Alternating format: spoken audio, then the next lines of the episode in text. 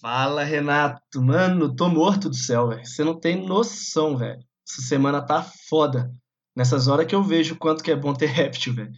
Tô acordando sete da manhã, trabalhando até 10, 11, meia-noite. Minha sorte é que eu tenho réptil, velho. Que aí dá meia-noite e tal, vou brincar com os bichos, vou limpar terrário. Se tivesse cachorro, tava ferrado, mano. Cara, mas você tá falando que bom ter réptil, mas é a parte ruim de ser veterinário, né? Você não tem hora para chegar. Mas e aí, cara? Você fica com seus bichos assim? E eles não dormem? Mano, dorme, dorme quando eu durmo. E aí é isso aí, cara. Mas eu chego em casa às 11, vou fazer o quê? É tudo réptil, mano. O réptil não dorme, mano. Os bichos dormem de dia, sei lá. O único bicho diurno que eu tenho aqui é o Pogona. E aí, na hora que eu vou dormir, ele dorme também. Puta, mas será que isso não vai dar problema um dia, cara? Ah, mano, tá de sacanagem. Você quer falar agora que réptil dorme pra cima de mim? Depois de 2021 anos que a humanidade tá aí, você quer falar isso pra mim? Você tá de sacanagem, né? Cara, assim, historicamente o sono é uma parte muito importante da evolução de todos os seres vivos, né? Então eu acho que vale a pena dar uma olhada, cara. Então tá, vamos ver o que, que tá publicado então. Está começando o Tá Publicado, um podcast da Meu Exótico com os médicos veterinários André Saldanha e Renato Iabico. Uma discussão sobre temas relevantes da literatura científica de pets não convencionais, com uma abordagem fácil para todo mundo entender. Muita ciência, análises técnicas e conhecimento. Tudo isso com uma pitada de sarcasmo e ofensa. Então, André, justamente nessa, nessa dúvida que você trouxe aí, eu, eu selecionei, dessa semana eu que selecionei o nosso artigo, uh, e o, o, nosso o artigo que eu selecionei é um artigo extenso, né, como você pôde notar com críticas. Deixar clara aqui a minha insatisfação na hora que eu abri, só para o público entender, tinha 28 páginas o artigo, não é um artigo, é um capítulo de um livro, né? Não, sim, é, é, um artigo bem denso, né, cara? A informação dele não é fácil, não é um artigo de leitura fácil.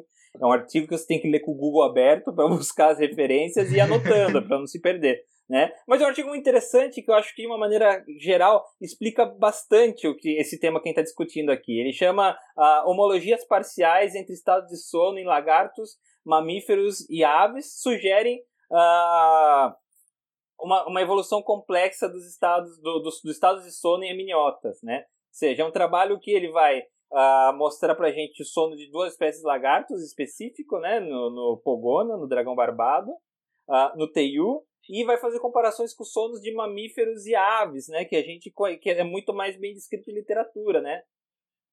E só para começar aí, pelo título, a gente já tira a primeira informação, né?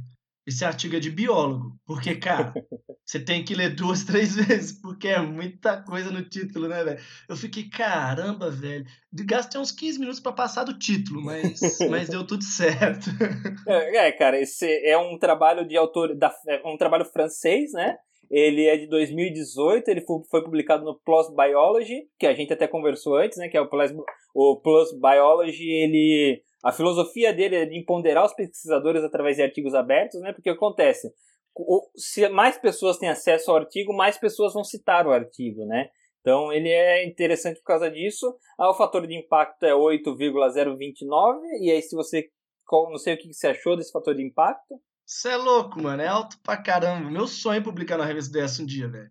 É uma revista muito pica, velho. É não tem tema, né? Eu acho isso da hora. Tipo, ela é biology, mas ela é meio que qualquer coisa, mano. Se você quiser mandar um artigo lá de dente de criança que for relevante, os caras aceitam. Porque os caras querem coisa de impacto mesmo. E não é à toa que é oito fatores de impacto. Pra galera ter uma noção, eu gosto muito da Exotic Pet Medicine, né? Que é a principal revista de pets não convencionais do mundo. Fator de impacto chega a um. Então, assim, oito é muita coisa. Para cada artigo que está dentro dessa revista, alguém comenta sobre a revista oito vezes. É isso que significa o fator de impacto de oito.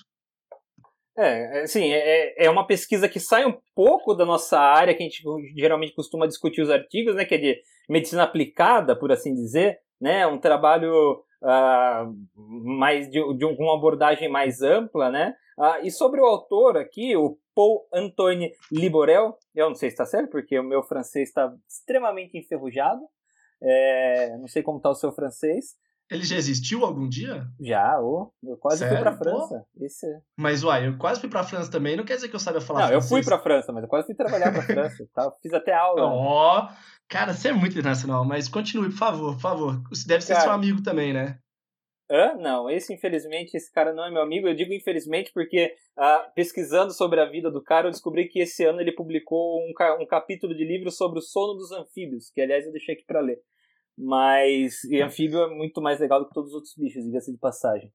É, e cara, ele é ele é um o centro é o Centro Nacional de Pesquisas ah, de Neurociência de Lyon, que eu vi aqui em algum lugar que está vinculado à Universidade de Lyon. Ah, e, cara, assim, são vários autores, né? Esse é o autor principal. Ele trabalha muito isso com. Ele trabalha com neurociência. E eu achei, assim, bem confiável, né? Levando em conta o histórico do primeiro autor, levando em conta ah, onde ele publicou e as outras publicações dele, eu achei uma relevância importante. Só de estar na Plus One, meu amigo, já é. Pode ter certeza que boa coisa vai vir, cara. Certeza. Cara, então, então vamos, vamos começar o assunto aí, porque eu vou ser sincero. Quando Ô, você mandou, aí, Saldanha. achei. Faltou, faltou o tipo de estudo que você me corrigiu. Ah, perdão, perdão. O tipo de estudo é experimental, né? Eu coloquei que era, que era observacional, mas é experimental. E você me corrigiu que É experimental. O pessoal vai entender por quê, mas os animais foram manipulados, né? Apesar dele ter sido. Ele não ter um grupo controle, um grupo não controle, que a gente fala, mas foi feita uma intervenção no animal. A gente vai conversar mais sobre isso. E igual eu tava falando, eu vou ser sincero, você mandou o tema e falou, pô, vamos falar disso? Eu achei legal. Você mandou o artigo, eu pensei, desgraçado. Queria matar. Mas no fim eu gostei, cara. No início eu fui resistivo, no meio eu fui meio. Eu sou teimoso, quem me conhece sabe muito bem. Mas no fim eu Oh. falei, cara, interessante. Eu achei. Acho que vai agregar bastante o pessoal aí ouvir essa, essa nossa discussão, porque realmente o, o conteúdo é de altíssima qualidade. Cara, deixa eu só fazer uma introdução sobre sono e sonhos de uma maneira geral. Ah, eu, eu acho assim. Só, só pra, antes de começar, Desculpa, pode falar. eu, eu tenho sonhos bem frequentes, né? Você sabe, E segundo, normalmente. Hã? segundo Freud, todo sonho tem algum, direto ou indiretamente, alguma motivação sexual, né? Então, e você acredita que esses sonhos são com você, cara? Só, só acredito porque a recíproca também é verdadeira. Não, tô zoando, você é um bosta. Vai lá, mande, mande sua Isso. introdução sonífera. Cara, assim, é, eu, eu gosto particularmente muito do tema sono e sonhos, porque ele está diretamente relacionado ao bem-estar animal, né? E é um tema que muitas vezes é pouco abordado. Então, só para fazer um paralelo em, em humanos, né, em história, em, em, em seres humanos, que é onde o sono é muito mais estudado, cara, é, você sabia que o, o, a gente sonha quando a gente está no estágio de sono mais profundo, que a gente chama de estágio REM, né, que é o Rapid, Rapid Eye Movement, ah, que na verdade a gente está no sono profundo, a gente está inconsciente, mas a nossa atividade cerebral está até mais alta do que quando a gente está acordada. E uma das características é o, é, o, é o movimento do olho, né? Isso a gente vai falar melhor que ele também foi avaliado nesse trabalho, né? E, tem, e o outro estágio de sono é o SWS, que é o ah, Slow Wave ah, Sleep, que é o, o sono de, de ondas baixas, né? Que a gente vai explicar melhor o que, que é. Mas de uma maneira geral, a gente só consegue sonhar quando a gente está no sono REM. E o sono REM é o mais difícil da gente conseguir alcançar. Né? E por que eu falo isso? Porque para a gente ter uma qualidade de sono boa, a gente precisa ter esses dois sonos, né? O sono, ah, os dois, esses dois estágios de sono. Ah, e aí só vai conseguir sonhar se a gente entrar nesse, nesse REM. E o que, que traduz o REM? Cara, muitas evidências, e aí eu sugiro que vocês escutem Siddhartha Ribeiro, ah, leiam Siddhartha Ribeiro, que ele é vice-presidente do Instituto do Cérebro, ah, ele publica muito sobre o sono, e, e, ah, essas referências você vai encontrar na obra dele, que eu vou falar agora, mas a, a, a hipótese que a, a, a população humana só evoluiu por causa dos sonhos, porque as pessoas se reuniam e, e o sonho é uma coisa que só você pode expressar para outra pessoa, porque só você viu, só você sentiu, né? Então isso a- a- acelerou uma necessidade de comunicação entre os seres humanos. E várias descobertas da humanidade, Saldanha, foram, ah, foram graças ao sono. Por exemplo, você sabia que a tabela periódica foi vista em sonho pela primeira vez? Ah, para, mano. É sério? verdade. Ah, e outra, a máquina de costura, ela foi inventada através de um sonho. Sabe como era o sonho? O dono, Alguém costurando. o dono de uma de, de uma, uma um fabricante de tecidos e de outras coisas ah, ele, sonha, ele precisava aumentar a produção dele de maneira exponencial, ele não conseguia mais contratar pessoas fisicamente para produzir os tecidos que ele precisava, então ele sonhou que ele estava sendo, ele foi sequestrado por uma tribo, ah, justamente porque ele não conseguia entregar as encomendas dele a tempo, e essa tribo, quando ele estava amarrado e, e, e os guerreiros da tribo queriam matar ele, ficavam batendo a lança no chão, assim, e a lança apontada para cima, e a lança tinha um buraco no meio. E aí ele se ligou, porra, se eu soubesse disso antes de morrer, eu poderia ter feito uma coisa que ia fazer uma. Um, que ia costurar muito mais rápido. E foi assim que ele inventou a máquina de costura. Então, assim, são dois exemplos. Cara, isso é real mesmo? É tá real, é real. Não, pô, a minha tá zoando pra você e pros nossos uh, ouvintes, né? Eu gosto quando você fala de um tema que você, que você curte, que você fala com paixão, mano. Ah, eu. É. Cara, é, é, é cativante. Eu posso só fazer uma, uma observaçãozinha um pouco técnica, assim, sobre o sono REM? Por favor. E quando você foi explicando, eu fui lendo também, sabe o que, que eu lembrei do sono REM? Que vai ser mais fácil as pessoas visualizarem? Eu, eu, eu, tá do... eu, sei onde você vai chegar. Só fazer uma introdução rápida. O sono REM é um sono paradoxal, ou seja, você está imóvel, mas o seu, as suas ondas estão acontecendo como se estivesse acordado, até mais que você está acordado. E você perde a capacidade de termorregulação, por isso que às vezes você acorda com frio, ou você sente mais frio à noite. A, a sua temperatura cerebral aumenta e o coração e a respiração começam a ter ritmo irregular. E você tem espasmos musculares. E agora eu, eu só armei o território para falar o que você ia falar. Exatamente. E é exatamente isso que eu vi que as pessoas vão lembrar. Talvez você não seja muito bom nisso, que eu sei que você não faz com muita frequência, mas quando você tá dormindo com o contatinho, sabe? Aí você acorda no meio da noite, aquela ressaca, você olha pro lado, ela tá com o olho meio aberto, meio fechado assim, meio parecendo que tá tomada pro espírito. Aí eu lembrei do sono REM, e eu acho que todo mundo vai, vai se identificar. é, cada um tem sua lembrança, né? Mas, enfim.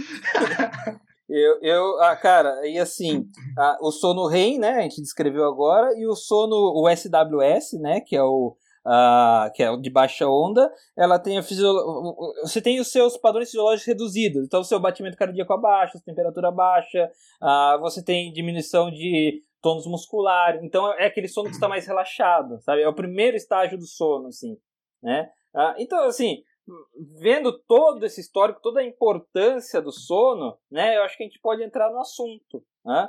o que, que é o sono, Saldanha?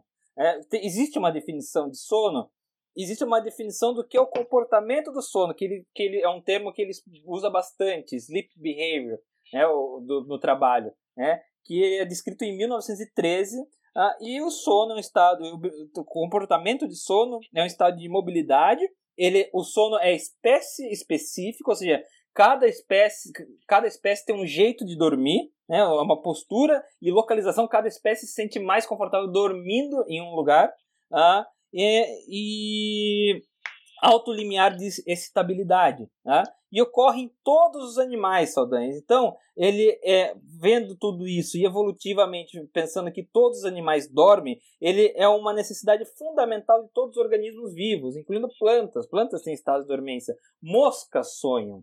Ornitorrincos sonham, Saldanha. Ornitorrinco tem um trabalho sobre sonhos. Camelo. Camelo sonha também. Ornitorrinco. Sapo. Sapo, eu não sei porque eu não li o, o capítulo do livro dele ainda. Mas em entendi, teoria, entendi. sim. Então, todos... Girassol. Também, provavelmente. Então Só todos têm. averiguando. Não, é, aqui a gente tem que ficar esperto que a gente se testa a qualquer momento.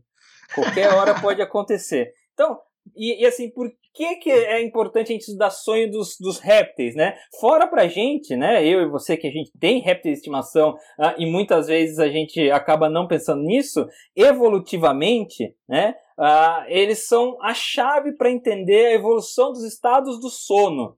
Ou seja, por que a gente dorme assim? E por que é importante saber disso? Para a gente saber como melhorar a qualidade de sono ou como tirar proveito da, do nosso sono, né? Ah, Só para ficar mais claro isso aí para a galera, o que, que, é, que, que é o princípio do que, que o Renatinho está falando ali é, com tanta paixão e amor e, e admiração? Quando a gente fala em evolução, a gente tem que entender assim: não surgiram vários animais e cada um foi evoluindo para um caminho. Então, por exemplo, a gente fala que a gente veio dos macacos. Não quer dizer que tinha um macaco lá 10 milhões de anos que foi evoluindo, evoluindo até chegar na é, gente. Evolução não é vaca evolução não é, que... não é hierarquia, né? Tem que lembrar disso. Exatamente. Ou seja, existem ancestrais comuns.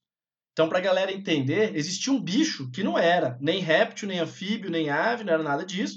E aí ele foi evoluindo. Então, ele foi gerando filhotes que, por um lado, eles foram caminhando para o sentido das aves, por um lado, foram caminhando para os répteis, por um lado, e por aí vai. A gente chama isso de uma evolução divergente, ou seja, de um ponto em comum surgiram várias coisas. E o que esse trabalho, tudo isso que o Renatinho está comentando, é trabalhar ao contrário. A evolução trabalhou divergindo no sentido da atualidade, né, do passado para o atual, e a gente está trabalhando do atual para o passado, buscando o que, que a gente tem em comum. Ou seja, em um momento, essas espécies todas que não existiam na época e hoje existem, elas existiam na forma de um indivíduo comum, de um ancestral comum que a gente chama. E esse ser que é aí o que o Renatinho está chamando da chave da conexão, né? Se a gente consegue entender um, consegue entender outro, a gente vê as similaridades e a gente consegue ver isso.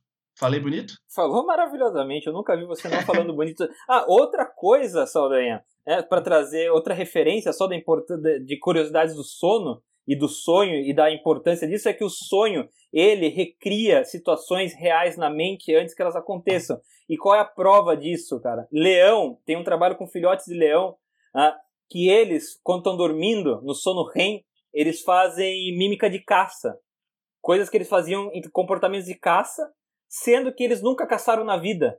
Eles estão mamando ainda. Então, isso é uma das provas de como o sono é importante para o animal selvagem, porque ele coloca o animal em situações que ele ainda não viveu. Ele prepara o animal para situações que ele ainda não viveu.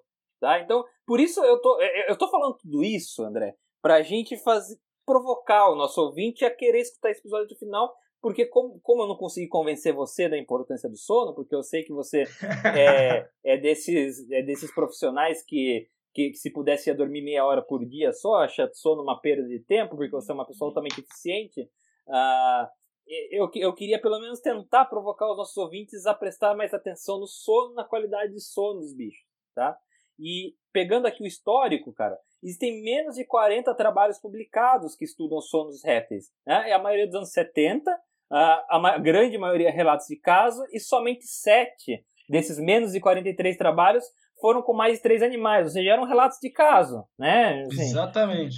É, e isso você sabe, a gente sempre fala aqui, uh, nosso ouvinte de mais fiel sabe que isso não, não quer dizer nada, né? Um relato de caso uh, tem um, um, um, alto viés científico, né? Então, uh, teve um trabalho mais recente com o dragão barbado ou dragão barbudo, como você preferir, que foi mais elaborado, com mais animais, com uma metodologia mais eficiente, Uh, e eles mostraram resultados muito interessantes, cara. Eles mostraram dois estados de sono possivelmente análogos ao encontrado em mamíferos, né? É, então, muito louco isso, né, cara? Eu, eu demorei para ser convencido, mas muito louco. Você acha que a gente começa falando de como que eles fizeram isso? Acho que, que, que é um caminho, hein? É complicado, não é simples, mas eu acho que é válido da galera saber como é que isso foi feito, porque realmente é um trabalho muito, muito completo, né? É, e de novo, só para provocar um pouco mais, né, a, a, qualidade de sono, André, está diretamente relacionada com o bem-estar, né? Ah, e a gente tem muitos, muitos estudos, incluindo na Segunda Guerra, né, ah, sobre... So, é, é, o André, para quem não está vendo, deu uma risada aqui, mas é sobre... é impressionando com o seu conteúdo. É... A profundidade. É, é, que é importante falar, cara, porque são trabalhos sobre privação de sono e como isso altera o estado mental das pessoas que são, têm o sono privado, né? Uma prova disso é que na, em, em várias situações de guerra, de não, não só de guerra, mas situações de tortura, a privação de sono sempre foi uma das dos métodos de tortura mais eficientes, né? Ou seja, qualidade de sono está diretamente relacionado ao bem-estar. Mas ninguém fala. A qualidade de vida, né? A qualidade de vida. E ninguém fala nada, como diria o craque Neto. Né? Ah, e, então, portanto, entender como os nossos animais de estimação dormem e poder propiciar para eles um ambiente ou situações que o sono possa ser de uma qualidade boa é muito bom pro animal e essencial para a qualidade de vida dele, né? É tipo eu, cara, se eu passar uma noite virado trabalhando, mano, você pode colocar eu na final da Libertadores e o Palmeiras ganhando de 5 a 0 Eu não vou curtir do jeito que era pra curtir. Então, antes de você pensar em enriquecimento ambiental uh, de alimentação e de cheiro uh, e, de, e, de, tudo que vocês possam imaginar dessas coisas de, de enriquecimento ambiental, uh, a gente não pode ignorar o sono, né? E eu acho que agora... Eu acho que você foi num, num ponto legal aí, cara. É... Igual, você fica zoando aí que eu não durmo e tal, é verdade, mas é perceptível a, dis... a disposição que a gente tem depois de, de um final de semana pesado, uma semana puxada, alguns ouvintes vão se, se localizar e aquela pálpebrazinha pulando sem parar. Então, assim, é uma coisa que pra gente já faz efeito, imagina. É difícil, né, a gente imaginar, ter empatia de se colocar no lugar dos bichos, né? É, é complicado. E aí você foi num ponto, cara, que eu falo muito, muito, muito com cliente, com colegas e tal, que é o seguinte: o cara quer dar um passo lá na frente que ele não atendeu lá atrás. Sim. O cara quer discutir um tratamento com não sei o que, medicamento novo de não sei das onde. E, pô, tá falhando lá embaixo, numa Sim. demanda básica, né? Que, igual você falou do sono aí, pô, é mais do que provado por experiências próprias, a maioria de todo mundo que tá escutando aí vai concordar, que tem um efeito massivo, né, sobre, sobre a nossa qualidade de vida. Então, acho que é bem legal, né? Acho que a gente tá no meio do episódio e já tem a primeira conclusão, né? Vamos atender o básico muito bem atendido, depois a gente atende as demandas menores, né? Você quer introduzir então aí o a mágica que eles fizeram? É, André, agora a gente assim, só para esclarecer para os nossos ouvintes, a gente não vai entrar nos termos técnicos das ondas que eles captaram. A gente vai mostrar como na metodologia, mas a gente não vai entrar muito porque eu e o André não somos especialistas em neurociência. A gente não entende isso, então entre ficar quieto, entre se omitir e falar bobagem, a gente vai se omitir. Mas eu acho que eu pretendia, eu pretendia mentir nessa hora, Renato. Ah. Eu ia falar assim que que eu não ia falar sobre o assunto, não é que eu não tenha entendido. É simplesmente porque não vem ao caso. Mas na verdade eu não entendi nada do que eles falaram. Nós dois estamos certos, André, porque a gente é, não entendeu e não vem ao caso. e lembrando que a característica de pessoas inteligentes é reconhecer os seus, as suas limitações. Então nós somos muito inteligentes, porque a gente tem muita limitação.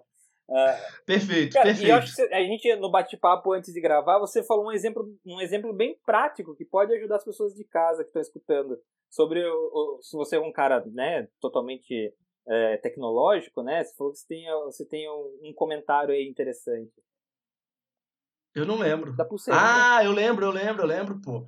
Mas vamos deixar mais pra frente. Vamos, vamos deixar mais pra frente. Vamos. Eu acho que ele Desculpa, encaixa melhor quando a gente eu, falar dos resultados. Eu achei que a gente ia falar aqui, mas tudo bem. Uh, cara, a metodologia. Sua burrice tá perdoada. Obrigado. Uh, a burrice sempre é perdoada, agora a má vontade não. Então. Boa, é, perfeito. Aí, assim. uh, cara, a metodologia, né, bem simples.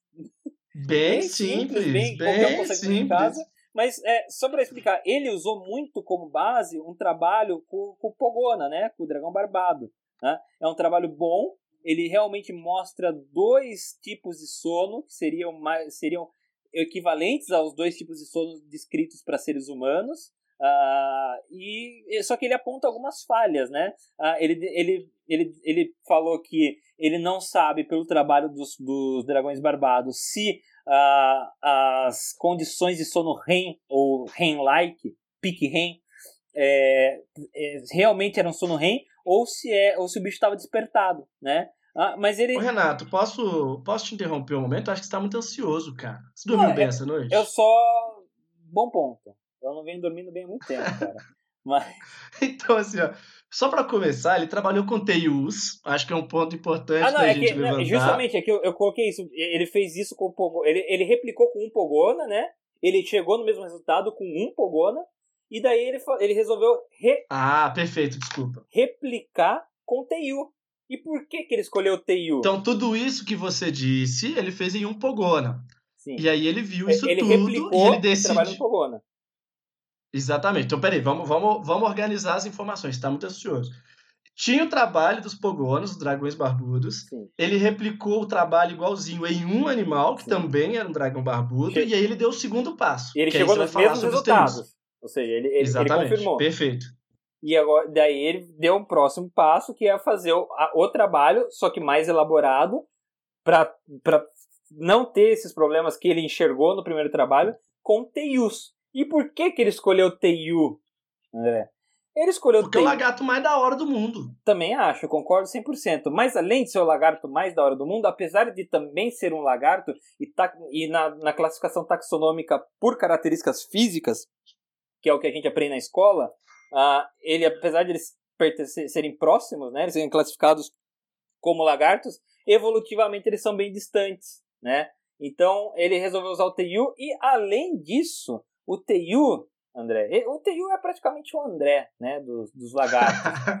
feio. Porque, não, feio, mas incrivelmente inteligente, porque ele é um lagarto de uh, que faz forrageamento, ele é onívoro e ele tem alta atividade.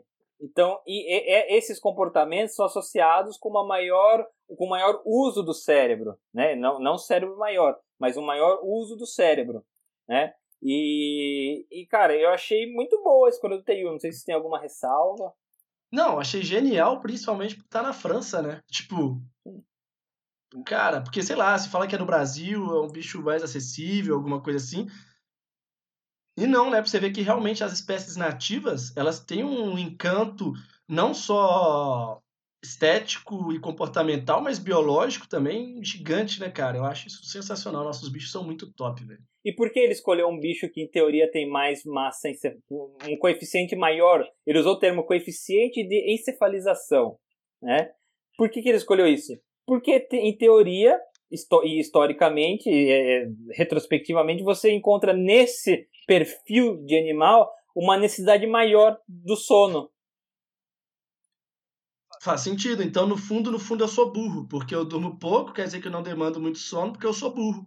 Pô, mas eu sou esforçado. Possível. Mas Faz aí sentido. a gente. Perfeito.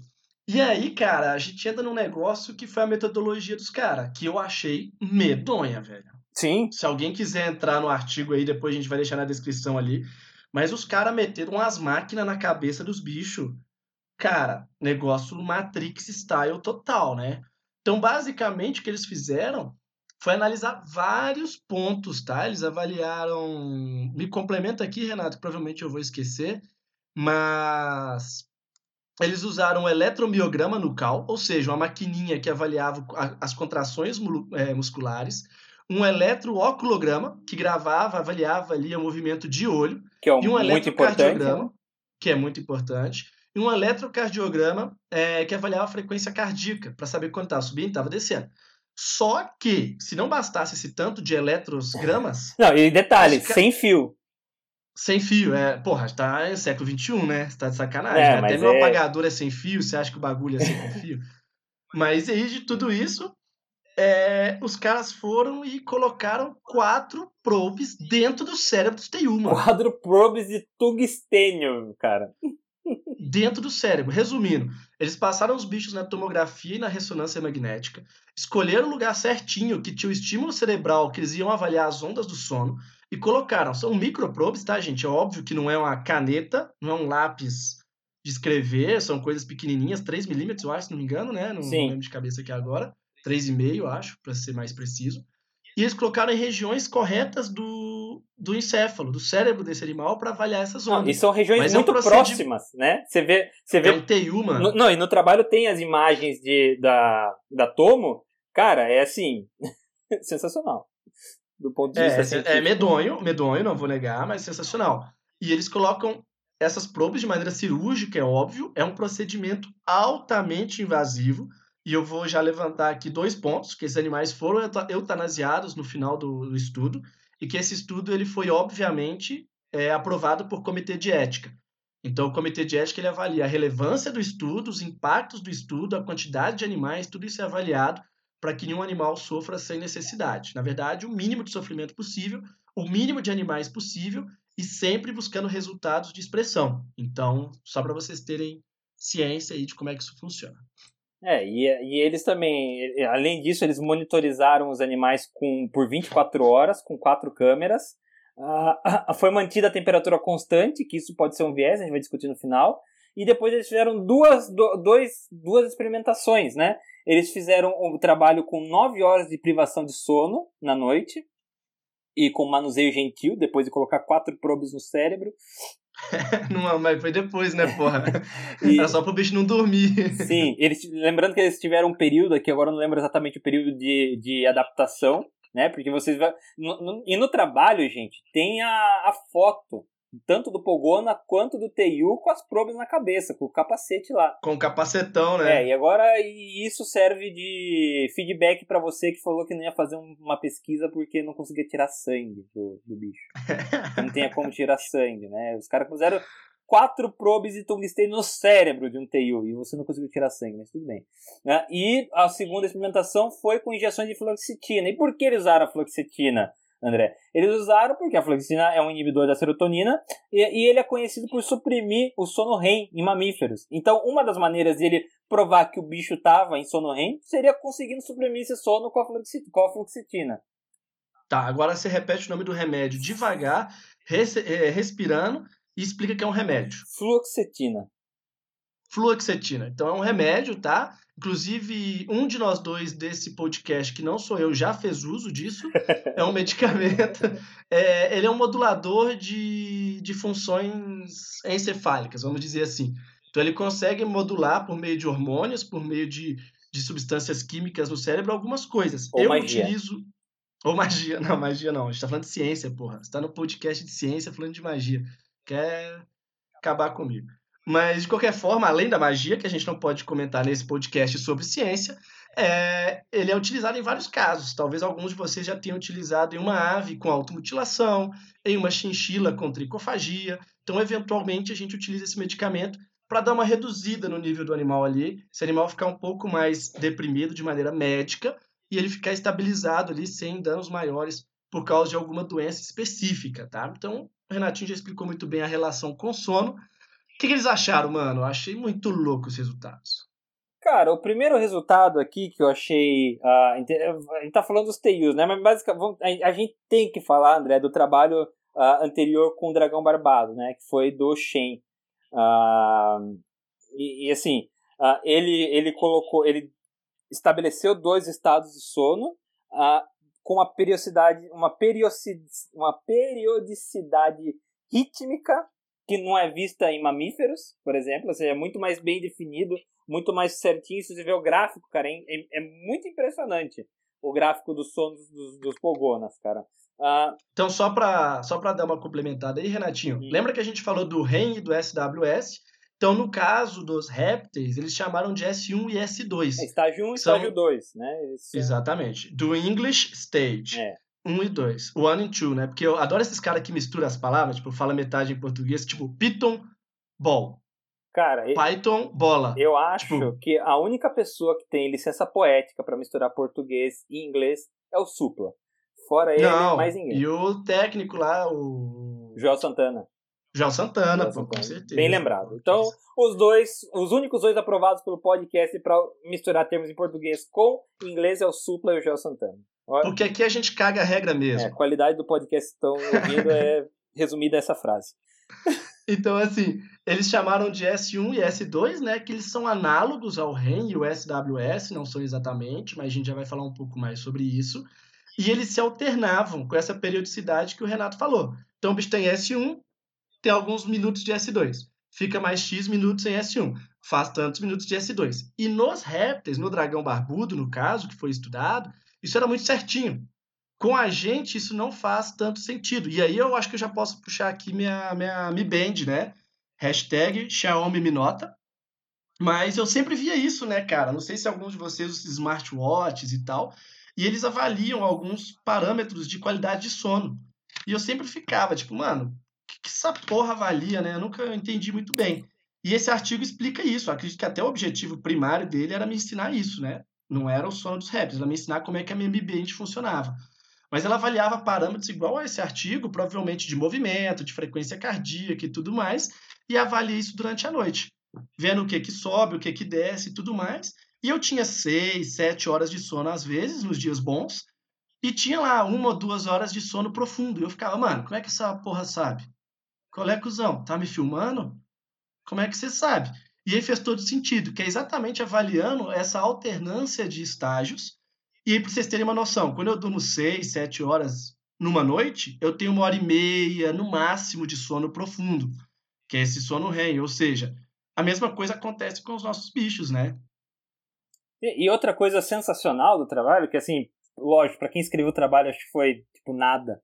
Nada não, porque é uma, é uma das, é, faz parte da definição do sono.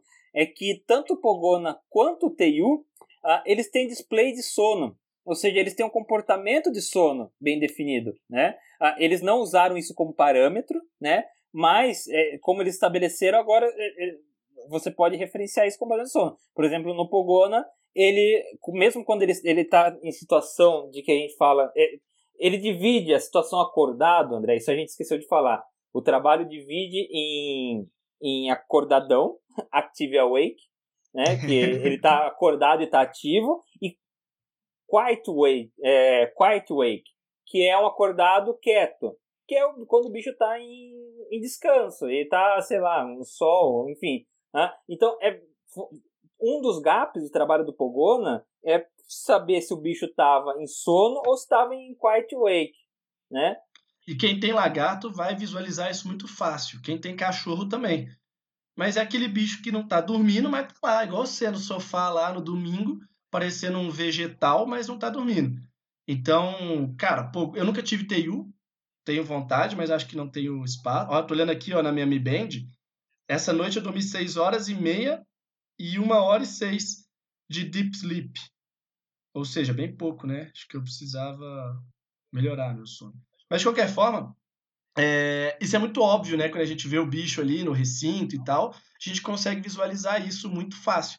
E igual você falou, para os caras, tipo, mais um dado aleatório, mas para a gente, pensando no bicho de estimação, no bicho de zoológico, isso é muito interessante, né? Você vê que o bicho fica 30% do tempo acordado em repouso, esse quiet awake. Aí você está falando do TEIU. Do TEIU, desculpa, desculpa é, 30% acordado em repouso, 64% dormindo e 6% só acordado ativo, ou seja, é um bicho paradão mesmo, né? Não, não... É, é natural dele. Aqui eu acho que a gente podia discutir no viés essa, essa porcentagem, mas eu acho que, enfim, a, a gente podia. É, eu, eu achei interessante o dado, sem dúvida, mas eu não sei se isso realmente reflete uma realidade. Ah, perfeito. Nesse ambiente, Nesse ambiente naquela sim, é. situação, é. ele vivia assim, perfeito. É. É, mas a gente discute isso melhor mais para frente. Ah, então, e, bas e basicamente, ah, no trabalho, só voltando, definindo o trabalho dos pogonas, o, o que pegou mesmo foi você diferenciar o sono mais profundo, que é o que tem atividade cerebral como se tivesse acordado, que se ele tivesse acordado quieto, né? Ah, então, basicamente, o sono dos pogonas, ele, é, no, é ele tem é, dois estágios que são análogos, né, possivelmente análogos ao, aos dois estados mamíferos, só que mais bem dividido, e só que ele é diferente, como ele se manifesta diferente, né, de aves e mamíferos. E o do Teiu, que foi todo esse trabalho, eles conseguiram matar esse problema da diferença entre o Quiet Wake e o Sleeping Behavior, né, através do limiar de excitação, movimentação dos olhos, baixa frequência cardíaca e a presença de espaços musculares é a única coisa que ficou ah, não, não certa. E a gente vai discutir isso também no viés, né? a presença dos espasmos musculares. Ah, mas o TIU também tem dois estágios de sono, dois estágios de sono bem definidos, mas não. Eles são bem definidos por, por essência, né? de, de, você identifica ele no sono, mas eles não são definidos ah, per, é, na frequência deles, igual é com o Pogona. Então, o TIU tem um sono diferente dos mamíferos, diferente das aves e diferente dos Pogonas. Né? E... Exatamente. Isso só foi perceptível pelo tanto de equipamento que os caras botaram no bicho.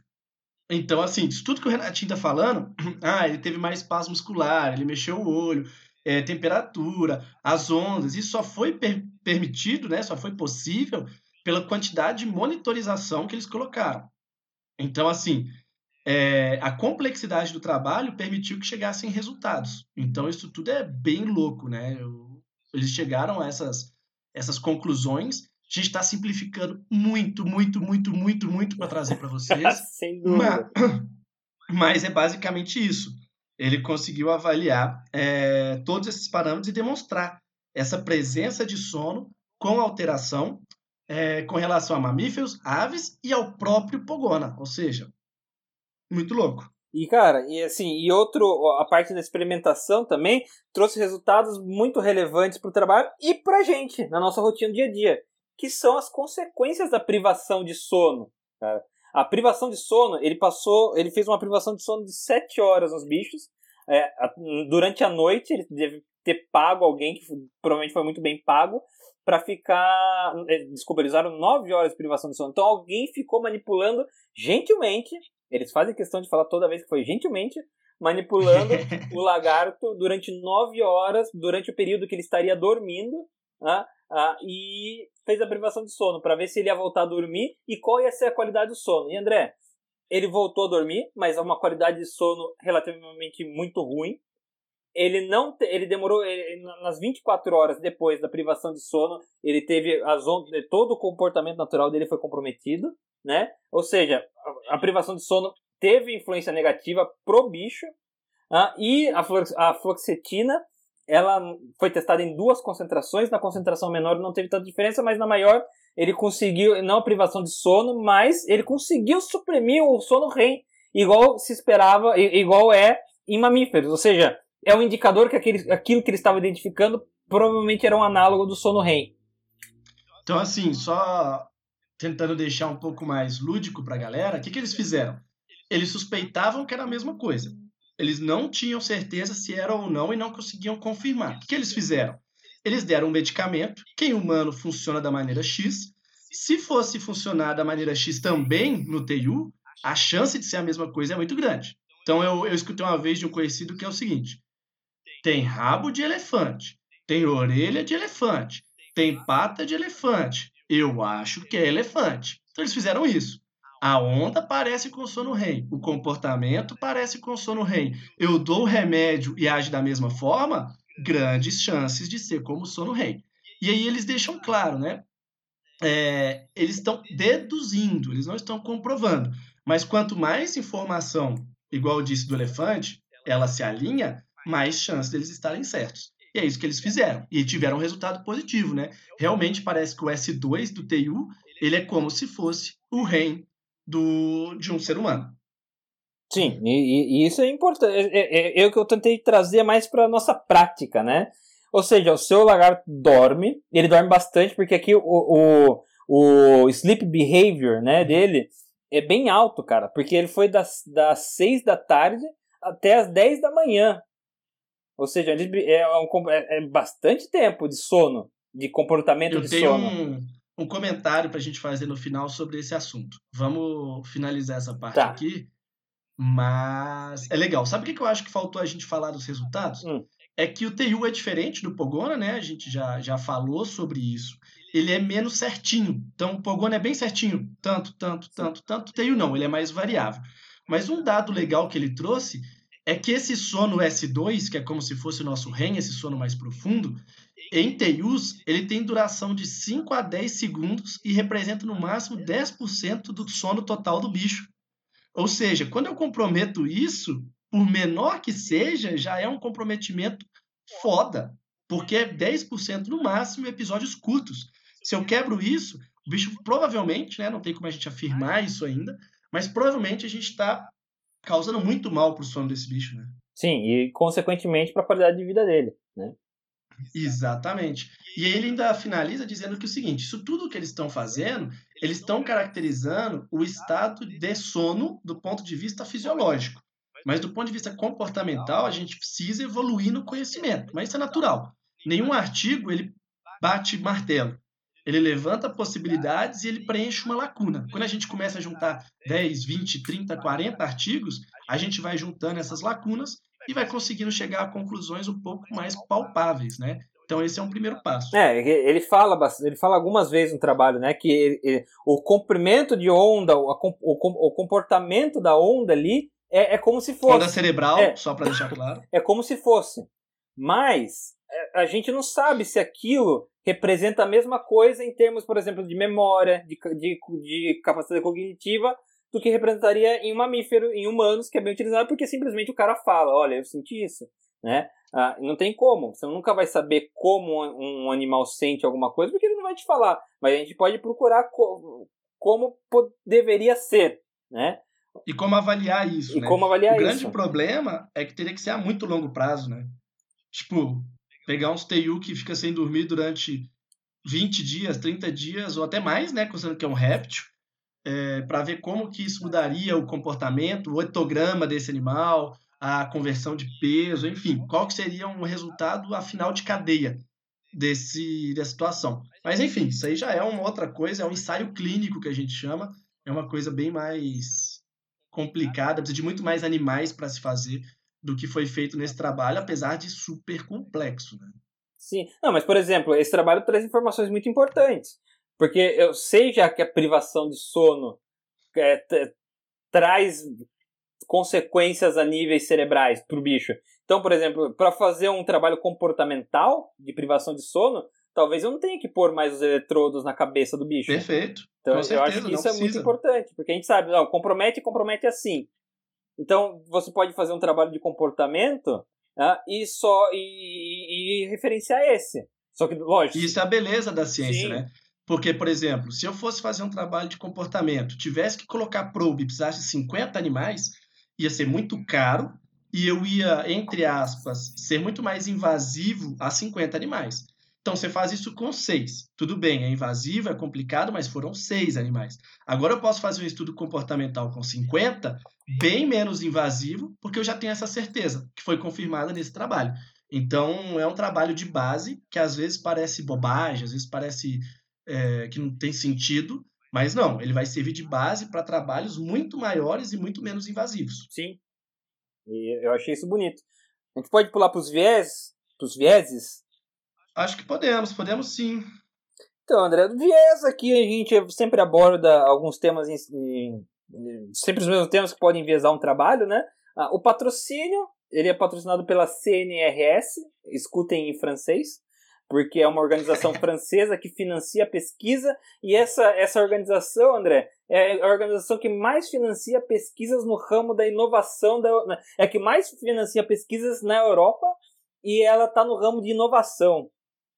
Então, Então, assim, imagina onde é que isso aí vai chegar também, hein? é, Eu já penso que não foi ponto sem nó. Com certeza não. Com certeza não. Para ele conseguir um financiamento desse, ah, para ele.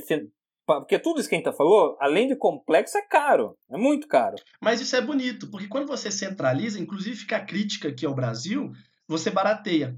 Então, por exemplo, quando você tem um centro de estudo disso, você já tem os equipamentos. Você não precisa adquirir para fazer uma pesquisa. Sim. Você leva o bicho até lá, faz a pesquisa, mês que vem eles podem estar fazendo uma pesquisa dessa com macaco, uma pesquisa dessa com girassol, e eles já têm o equipamento e o know-how de como utilizar. Aqui no Brasil, fica aí o, o hate, mas os professores às vezes acham que as coisas são dele, né? E aí o cara usa para ele e fica parado 11 meses do ano, ele usa um mês, mas não empresta para ninguém, ninguém pode usar, porque se estragar a culpa é dele, ele tem que responder ao governo, não sei o quê, e todo mundo tem um. Sendo que a gente poderia ter um equipamento só, revezar o uso, Sim. e ao invés de. Enfim, fica aí o, o desabafo. É, Mas fora isso, pouco, né, Renato? Acho que a gente pode falar algumas coisas. Você já adiantou. Foram poucas horas de análise, mas porque realmente é um trabalho muito caro. É, poucos números, isso aí, poucos animais, né, no caso, um, número de animais baixo. Isso aí eu acho que não seja um viés de maneira geral, porque provavelmente isso foi calculado. Então, como é um procedimento muito invasivo, os animais foram eutanasiados ao final da pesquisa, isso é sempre, você busca sempre o menor número de animais possíveis, para exatamente você submeter o menor número de animais possíveis. Então, acredito que seis já era um número é, confiável, tá? É, que mais? Você viu mais alguma coisa aí? Cara, eu achei que a variação sazonal, por exemplo, eu, imag... eu fiquei extremamente curioso para saber como funcionaria o cérebro do TU em brumação. é que a gente, eu acho que assim, o trabalho, o foco não era no bicho em si. Sim, na sim, exatamente, né? exatamente. Porque eu sou igual você. Eu começo a pensar, caraca, mas será que no inverno é assim? Será que no verão é assim? Por quê? Porque a gente quer ver o negócio aplicado no, no dia a dia, Sim. né? Mas bom, imagina, cara, se o bicho vai dormir por. Se, aqui o bicho dormia das seis. E é, só uma coisa lá que eu esqueci de falar. Ele dormia das seis da tarde até as 10 da manhã. Porque é o horário que não tem luz e tá frio. Porque até as 10 da manhã tem Ele vai luz. Tem né? luz. Mas não, não vai ter temperatura para ele. Então, cara. É tipo um celular, né? Ele começa a carregar às 7, Sim. E ele só vai estar tá carregado às 10. Ele vai acordar às 10. Então acho que isso foi um número muito importante que o trabalho deu. Ou seja, provavelmente os seus bichos estão tudo doido já. Se você faz Inclusive, a privação deles. A gente vai ter em breve um episódio sobre isso, né? Sim. Termorregulação em geckos e seu estímulo comportamental. Então fica atento aí no, no, no, nosso canal, que em breve esse episódio aí online para vocês. E aí eu tenho mais uma para você, Renatinho. Não sei se você pensou nessa. Você percebeu que no trabalho ele fala que os bichos iam para a toca uma hora antes de escurecer Sim. e uma. Eu fiquei pensando, cara, o meu Pogona, eu vou lá e desligo a luz. E ele onde está, ele desliga. É muito comum isso acontecer. Será que não era a situação de que eu deveria ter um degradê de luz, um progressivo de queda de luz, para esse animal ter tempo de onde ele está, ele procurar o canto dele para dormir, e na hora que eu simplesmente desligo a luz, ele deita e dorme? Então, eu acho que eu acho que se eu entendi o ponto, achei é, realmente não tinha pensado nisso. Uh, eu vi, eu, eu, até coloquei no roteiro que ele colocou toca pro TU, né? Uh, cara, eu acho. Mas ele, no trabalho ele usou 12 horas de luz e 12 horas sem luz. Pra ficar padrão, né? É. Só que então, por, por isso eu acho que esse degradê eu não sei. Mas eu entendo que pode, pode. Mas fiquei pensando nisso. É. Sabe o que eu vou começar a fazer agora? Depois desse trabalho, para vocês verem que não é, a gente não quer só fazer vocês pensarem, a gente pensa também, porque a ciência o legal de, é isso, né? Tá sempre 2018, pô. A gente não consegue ler todos os artigos, todas as informações disponíveis aí na literatura. Inclusive, se você tiver um artigo legal, a gente não tiver conhecimento, manda pra gente.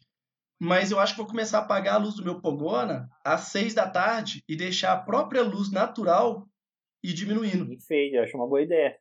Não, e daí, cara, eu me pergunto, por exemplo, e os animais noturnos, velho? Que não tem, que não tem toca no terrário. E aí? Não é raro. Isso muda, isso, mas será que isso muda literalmente virado avesso ou muda de outra forma? Porque a gente tem é. a mania de achar que o noturno ele vai dormir de dia, acordar à noite. Mas será que os estímulos, a forma que isso acontece não é diferente? Então, é, tudo isso fica né, no, na cabeça da gente. Ah, mas não tem como não pensar em bem-estar aí, né? Perfeito, perfeito. E, e ah, outra e é coisa, é TU tem a postura de TU é de dormir é diferente, porque o TU se enrola para dormir. Isso eu achei bem legal. E é bem bonitinha a foto dele na toquinha lá, né, enroladinho. É, com capacete de eletrodo, mas tudo bem. E aí, mano, deixa a gente finalizar na relevância, que a gente até começou, né? E aí eu vou deixar para você fazer um apanhado desse, desse ah, assunto só, André, que você só, tão eu, apaixonado é. Eu só não falei uma coisa, é, a idade dos animais que ele mesmo aponta hum. no texto como um, um possível viés. É, ele usou TUs jovens. E em animais jovens, de uma maneira geral, seres humanos, macaco, camundongo, ah, os animais jovens eles têm mais espasmos musculares durante o sono. Né? Então, talvez... Que foi um dos parâmetros usados para avaliar. Exatamente, foi um dos parâmetros usados. Então, esse, ele mesmo cita no texto que pode ter, ter um gap aí. Isso é natural numa pesquisa. Isso é bonito do pesquisador reconhecer que realmente é impossível fazer uma pesquisa é, perfeita, né? Bom, mas de qualquer forma, Renatinho, de relevância a gente já começou a falar, né? Eu já falei uma mudança que eu gostaria de fazer nos meus bichos pensando nisso. É, por mais que seja um estudo de base, que eu estava, inclusive no início da gravação, pensando muito em puxar para esse assunto, mas já mudei minha opinião. Porque realmente ele traz muita informação. Talvez agora nenhuma resposta, mas muita, muita, muita informação. E é isso que é legal da gente puxar esse artigo. Apesar dele não trazer um martelo batido, uma decisão clínica ou de manejo determinante, ele levanta tantas hipóteses que a gente tem que começar a avaliar a partir de agora, que é muito válido, né? É, eu, é, antes da gente começar, a gente estava numa argumentação, né? Eu achei super relevante e você tinha achado interessante, mas não tão relevante. Perfeito. Porque, de verdade, esse, esse não é um trabalho para o cara que tem um trio de estimação. Né? Exatamente. Né? Esse é um trabalho que faz parte de uma coisa que nem a gente entende, assim. Deve fazer parte de um plano muito maior ali do que eles estão fazendo. Mas eu vou expandir para você. Eu acho que vale sim para o cara que tem um TU. Não para ele tomar vale. uma decisão, mas para ele abrir uma reflexão. Não, eu, eu, digo que ele não foi feito com o intuito do TU Pet. Mas ele é, traz mas ele é aplicável, né? Sim, ele mas é ele aplicável é muito aplicável. pro TU Pet. Sim, eu acho que essa questão da qualidade do sono é, é sensacional e é uma coisa que parece óbvia, mas só para vocês terem uma ideia.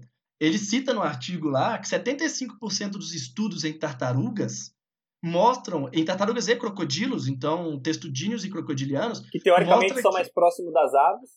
É, ou seja, deveriam ter um sono mais parecido com as aves do que os lagartos, né? que são os esquamatas junto com as serpentes, é... e não tem dois estados de sono. Ou seja, por mais óbvio que isso pareça, a gente só pode afirmar uma vez que a gente testou. E olha que loucura, quem é mais próximo das aves, que são os testudíneos e os crocodilianos, que deveriam dormir parecido com as aves, num pensamento lógico, não dormem.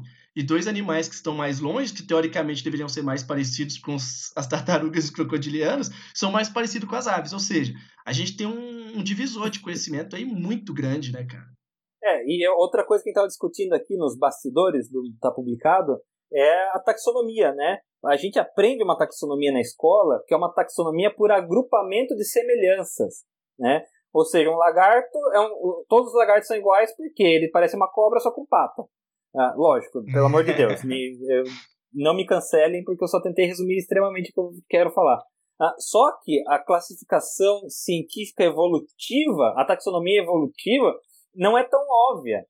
Né? E aí você tem vários, por exemplo, a vaca é, é, é muito mais parente da baleia do que qualquer outra coisa. Né? E em répteis também, você vê evolutivamente falando, que gente estava discutindo antes com o seu trabalho, lembrando, evolutivamente falando, eu sei que lagarto é lagarto, mas o TU está muito mais perto da cobra ou, do que uma lagartixa está perto da cobra evolutivamente.